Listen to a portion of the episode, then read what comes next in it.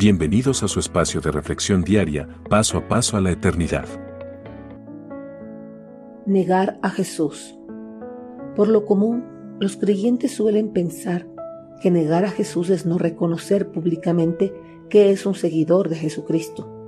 Por supuesto que esto es así, pero no es la única forma en que los creyentes pueden negar a su Señor delante de los hombres, pues existen varias maneras como el creyente puede negar a Jesús como su Señor y Salvador.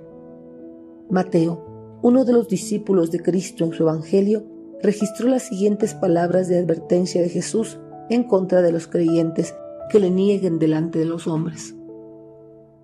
Y a cualquiera que me niegue delante de los hombres, yo también lo negaré delante de mi Padre que está en los cielos.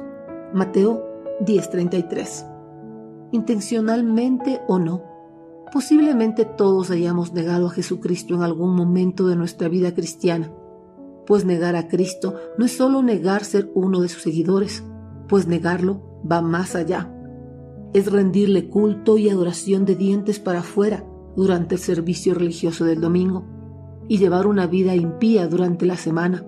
Es no obedecer a su palabra, es no compartir a otras personas su mensaje de salvación es no vivir en conformidad a los parámetros establecidos en las Sagradas Escrituras. Negarlo también es no reflejar el carácter de Cristo delante de los hombres. Y así podemos ir citando muchas maneras en cómo podemos negar a Cristo en nuestras vidas. El Señor nos advierte que si lo negamos de cualquier manera delante de los hombres, Él también nos negará delante de su Padre. ¿Y qué significa esto de que el Señor nos negará? Significa que el Señor delante de su Padre le dirá que no nos conoce, que no hemos hallado la justificación de nuestros pecados y que no somos aptos para entrar en su presencia, a vivir eternamente con Él. Para no ser sorprendidos en el día del juicio con la negación de Cristo de conocernos, como cristianos debemos tener cuidado de que nuestra vida impía no niegue a aquel que con nuestros labios reclamamos como nuestro.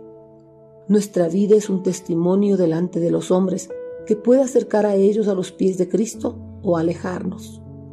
Por eso debemos llevar una vida de testimonio que proclame constantemente a Cristo Jesús en nuestras vidas.